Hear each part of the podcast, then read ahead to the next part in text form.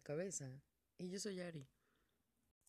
Una de las cosas que siempre me he preguntado sobre la gente, sobre todo, bueno, que he visto de repente aquí en México, es que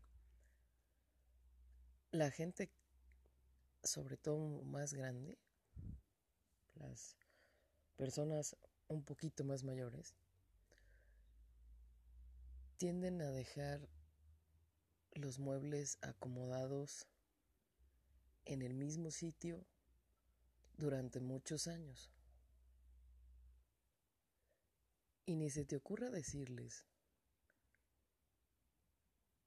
que los cambien de lugar.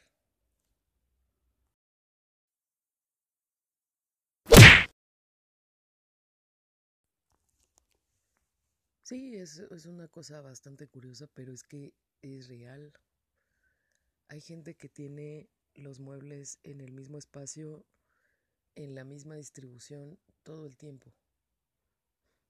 Y a lo mejor hay varias razones.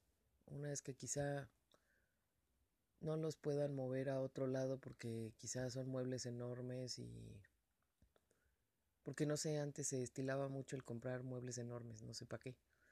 Bueno, sí, antes el espacio de las casas era mucho más grande, ahora vivimos en huevitos de 45 metros cuadrados. Pero, o sea, la gente eh, no movía los muebles porque estaban o muy pesados, porque también antes se hacían los muebles muy pesados, o porque no tenía para dónde moverlos porque eran demasiado grandes pero eso era antes. Actualmente venden como todo chiquito, comedores chiquitos y demasiado endebles como para que no te duren ni madre y compres más muebles. O sea, digo, hay varias razones, hay varias cosas, pero regreso a este tema de la gente que no podía mover los muebles o que no quería mover los muebles del lugar. Y entonces pasan 30 años y tienes el mueble en el mismo lugar y tus hijos ya crecieron y de repente, pues no sé, eh, tienen las fotos de cuando eran los niños chiquitos y ya crecieron. Y entonces, ¿qué te dice eso de esa casa? Ese es el primer caso. En el segundo caso, vemos muchas selfies en el Facebook. Es donde más he visto. Donde la casa no está como de muy buen ver. ¿No? Es una casa que pareciera que sigue en obra negra. Pero la persona trae el teléfono más actual, el equipo de sonido más actual, su pantalla de 50 pulgadas, ¿por qué no? Pero el fondo de todo eso es una casa que requiere mantenimiento. Eso seguramente lo hemos visto en un montón de selfies, ¿no? Y además son personas que les encanta que se sepa su vida en el Facebook. Entonces, si me voy a los dos casos, es muy curioso cómo la casa de una persona puede reflejar o, su espacio, o sea, desde la persona que vive en un cuartito, puede reflejar algo que nosotros no vemos y que es un poco como está su cabeza.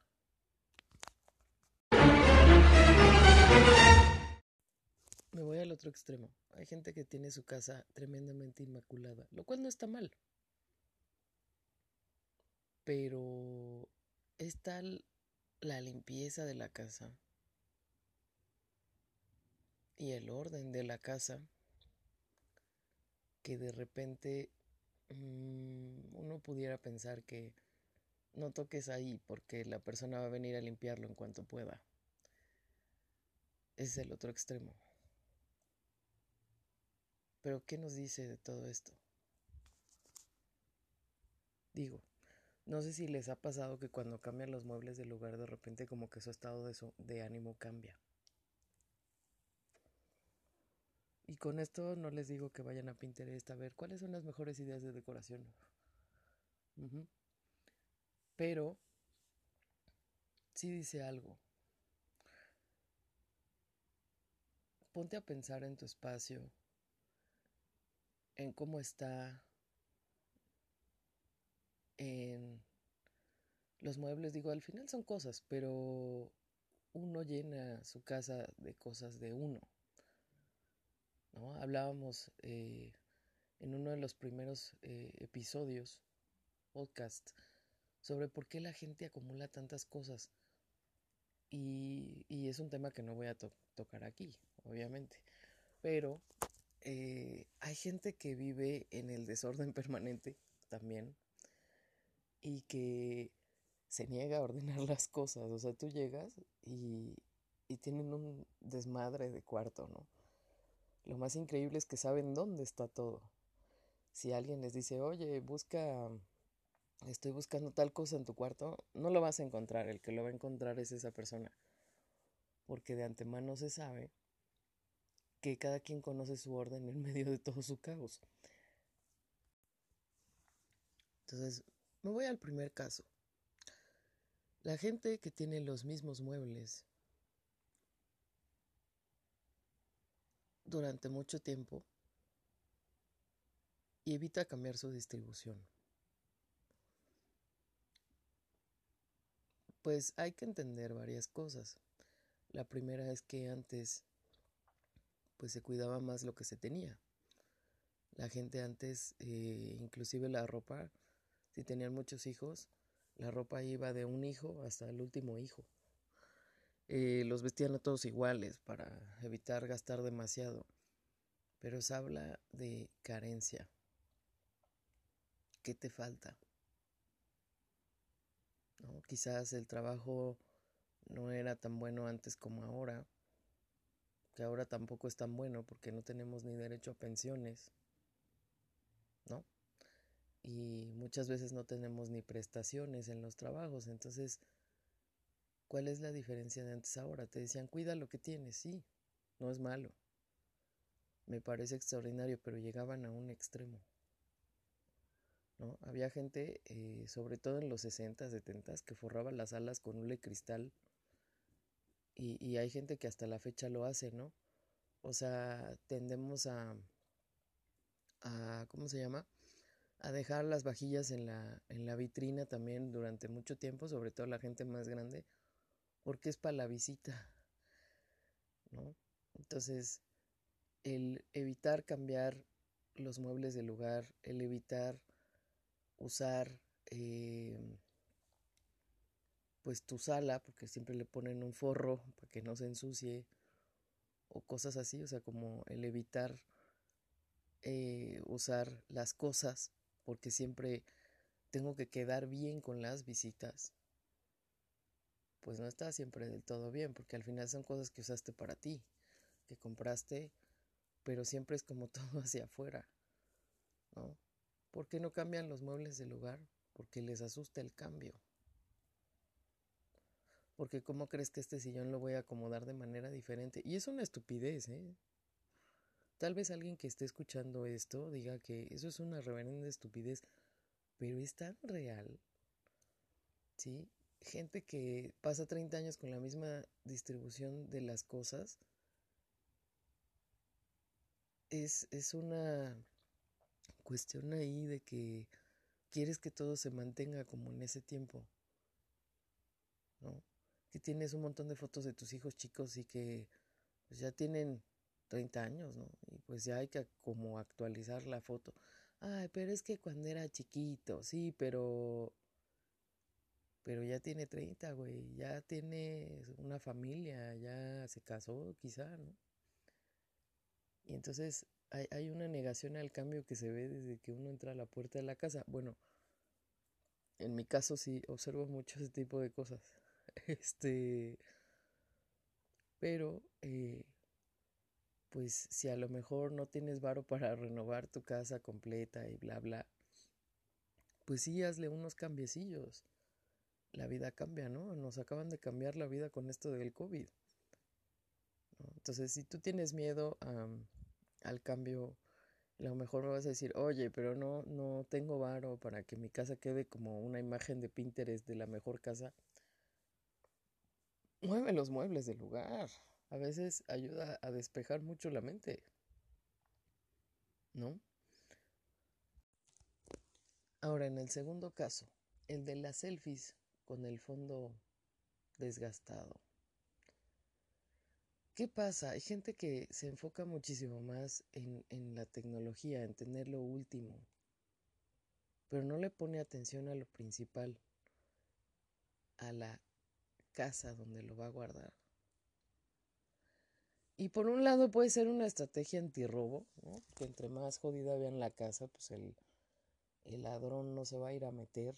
¿no? Normalmente el ladrón busca donde se ve más ostentoso y lujoso.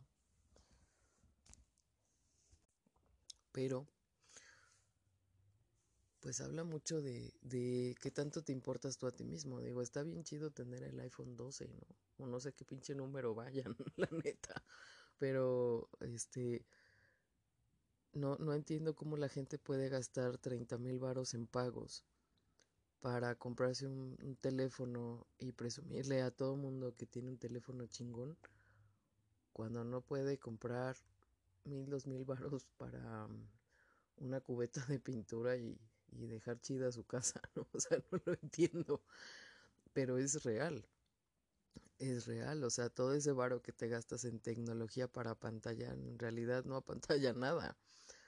Más bien lo que deja entrever es que te interesa más lo que digan los demás eh, sobre, o sea, vaya, no, no te quieres sentir atacado por las cosas que no tienes, pero no le pones atención a las cosas que hace falta darle mantenimiento o, o las cosas que se requieren otro tipo de tratamiento, ¿no? A lo mejor tuviste algún problema que no resolviste y preferiste enfocarlo en, en esta parte de pues de comprar tecnología y de que mi pantalla de 50 pulgadas y ya viste traigo el último iPhone y o sea, prefieres eso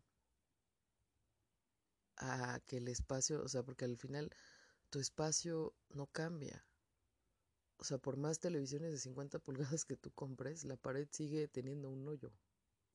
¿Sí me explico? O sea, primero hay que dar prioridad al espacio en el que estás y luego a la tecnología. La tecnología es accesorio. Y eso habla de que prefieres apantallar a los demás aunque tengas que sacrificar algo de ti mismo. Entonces es algo que, que sería muy bueno analizar, ¿no? Ahora, si tú eres de esas personas que tienen su casa ultra inmaculada, si yo llego a tu casa y me veo en el pinche piso, eres de esas personas que ordena todas las latas por colores, ¿no? No está mal ordenar. El problema es cómo te pones cuando alguien agarra algo. El problema es cómo o la ansiedad que te causa que haya una mancha en tu sillón o que te cambien el mueble de lugar. ¿No? Ese es el problema. La ansiedad que podemos llegar a generar porque tampoco eh, estamos en el, en el mood de que haya un cambio. Pero también el ordenar excesivamente, el limpiar excesivamente nos dice algo.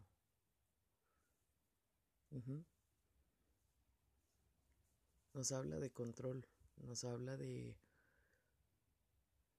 algo que quisiste controlar y no pudiste. O algo que quieres controlar actualmente y no puedes. Y entonces es una forma de engañar a tu cerebro teniéndolo bajo control es limpiando. Entonces, ¿qué pasa en, esas situaciones? Bueno, pues hay que analizar qué es lo que no pude controlar y por qué lo quiero controlar. O sea, porque hay gente que quiere controlar todo, ¿no? Pero, pero, pero, ¿por, ¿por qué, no? O sea, ¿qué pasa con las situaciones que salen de tu control y cómo eso te afecta? ¿Sí? Esa es otra de las situaciones. ¿Cómo te afecta el no tener el control? Sí, resulta que el desorden dice mucho sobre la persona. El tema es donde tenga amontonados los objetos o el desorden. Por ejemplo, en una entrada puede ser que le da miedo relacionarse con otros. Puede ser eh, que tenga el desorden en la cocina. Y puede hablarnos eso de que quizá, o sea, la cocina tiene un significado muy curioso dentro de una casa porque pues simboliza lo que te alimenta. Entonces a lo mejor te hacen falta como más experiencias para ti mismo. A lo mejor guardas mucho. ¿Qué pasa cuando, cuando la gente abre el closet y se le viene así todo encima? Eh, el closet, dicen que el closet tiene mucho que ver con el estado de ánimo y, y la parte emocional. Quizá te falte reconocer qué es lo que lo que sientes, cómo lo sientes, en qué parte del cuerpo lo sientes, ¿no? O a lo mejor te hace falta controlar tus emociones, pero a veces ni siquiera las conoces y luego entonces pues es más difícil controlarlas. Cuando tienen su desorden, o sea, esta gente que tiene su desorden aparente y no se ve bien, eh, que guarda las cosas debajo de los muebles, ¿no? O sea, a lo mejor tú ves todo bien, maravilloso, bonito, pero tiene un desmadre abajo de la cama.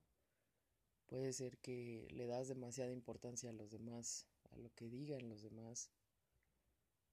Eh, ¿Qué pasa? La, la gente que obstruye las puertas, o sea, eso yo no lo entiendo. Protección civil de mi cabeza no entiende por qué la gente obstruye las puertas y quizás sea que te da miedo a que te conozcan. Otra es la gente que tiene un desmadre en su espacio de trabajo, pues a lo mejor te da miedo también eh, o tienes necesidad de controlar ciertas situaciones, ¿no? Porque es espacio de trabajo, es donde llevas a cabo tus labores. También eh, hay gente que guarda muchas cosas eh, en el lugar donde, donde estaciona el carro.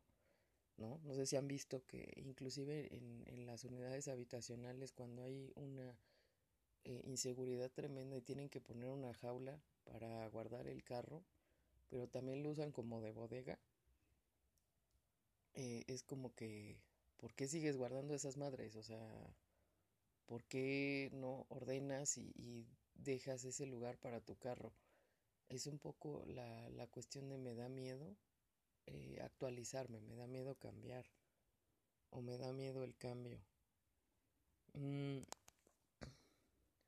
Cuando tienes eh, tu desorden en la sala, ¿no? Que llegas y avientas el zapato en la sala, puede ser que te da miedo que te rechacen socialmente.